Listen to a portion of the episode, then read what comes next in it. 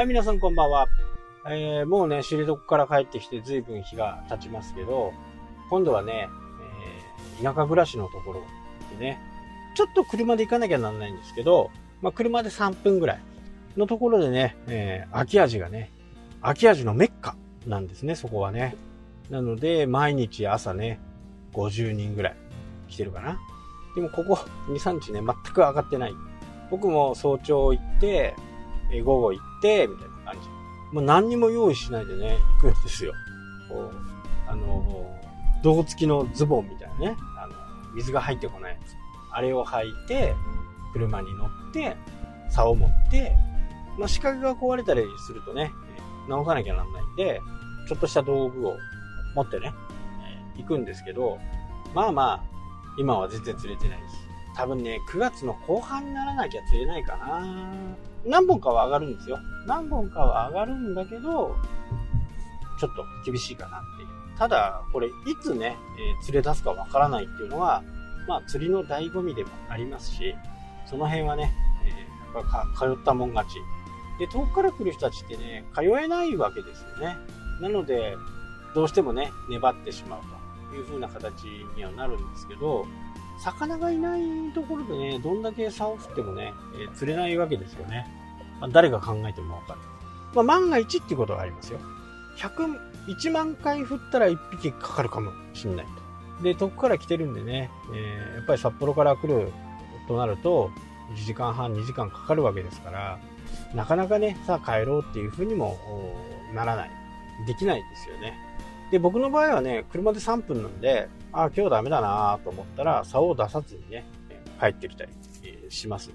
まあ、ここはね、非常にアドバンテージがあるし、田舎暮らしのね、いいところ。まあ、今回決定した理由の一つにね、この鮭釣りのメッカだっていうところがね、あります。秋アジア大きくなるとね、70センチをオーバーするような、まあ、重さはね、4、4キロまでいかないとは思うんですけど、まあ、すごくね、えファイトが楽しい。そんなね、魚なんでね、もう本当に多くの人がね、これからもう毎日もう50人、金曜、土曜になるとね、その数は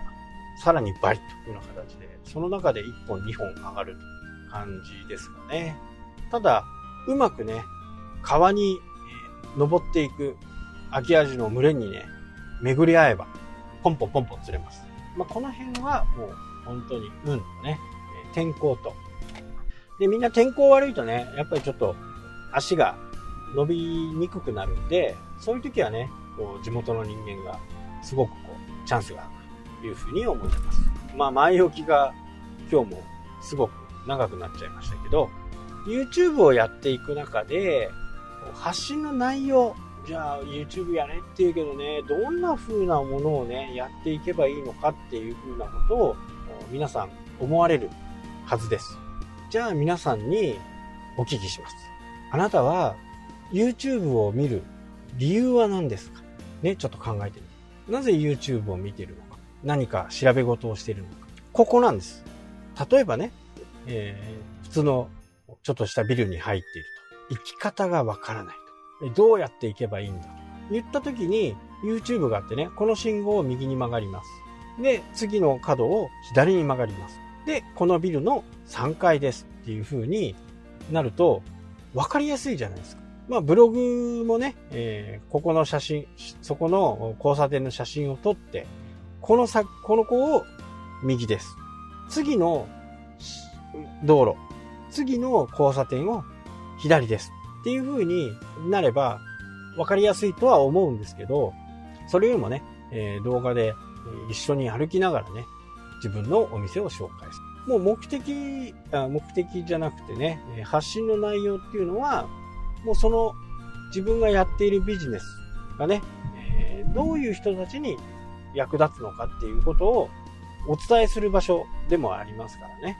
こういう風な施術をすると、こういう人たちに聞きますよとかね。そういったことですよね。で、まあ YouTube コンサルタントとかっていう人たちはね、よく言うんですけど、ジャンルを絞れと。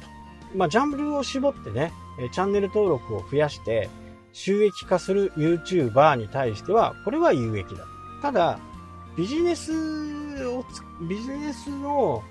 加速するためにね、YouTube をやられている方にするとね、ジャンルを絞るほど、ちょっとギクシャクしちゃう部分が出てくるんですね。どうしても発信の内容が思いつかないとか、更新がある程度止まってしまう。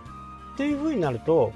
視聴者はね、すぐ離れてしまいます。なので、このチャンネルは1週間に1回やりますと。毎週水曜日の8時スタートです。という風に決めていく。で、水曜日の動画がね、コンスタントにできるようになれば、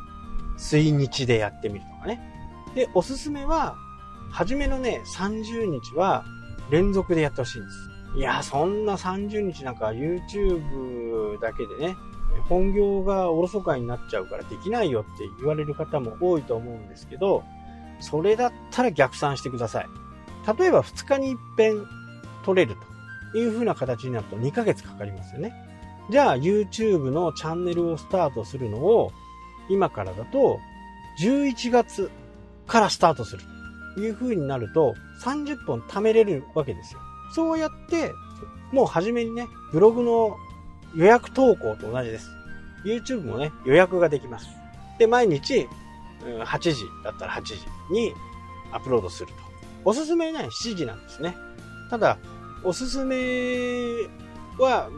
結構有名な YouTuber 見てたらわかると思うんですけど、みんな7時ぐらいに上げますよね。で、なぜこのね、7時に上げるのがいいのかっていうと、ここにね、YouTube の波が来るんです。みんなが一斉に見出すのが7時とされているので、その時間のね、その波に乗ることっていうのが結構大切なんですよ。いや、私はね、朝5時に上げますとか、私は6時に上げます。これじゃね、ダメなんですよね。サーフィンで言うと、波が来ないところでね、いつまで経っても一人ぼっちでこう海に漂っているだけになりますから、波がね、大きな波が来る7時にアップをしておく。そうすると、見てもらえる可能性がね、ちょっと増えるんですよ。ここが結構ポイントです。でやっぱり天の弱な人もね、やっぱ多いんで、いやー、7時じゃない、11時がいいんだ。でこれ、えー、私のね、まあよく言われることなんですけど、まあ反論もしないんですけどね。そういう人はね。えー、お金もらってね、えー、コンサルするんだったら、もう反論はしますけど、普通に話していく部分にはね、何時がいいんだろういや、7時がいいですよっていう、もうこれはね、正直に答えるんですけど、いや、私の、読者さん、視聴者さんはね、その頃は家事をやってるから、まだ会社にいるから、いや、7時じゃダメなんだと。やっぱり一段落して寝る前のね、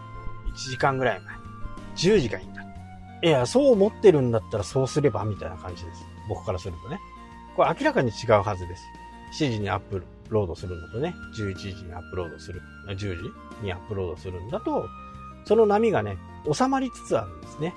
なので、皆さんが、もしね、そのジャンルの中でトップの方がいたら、その人が何時にアップロードしてるのかをチェックする。で、チェックしたら、その時間にあげる。自分も。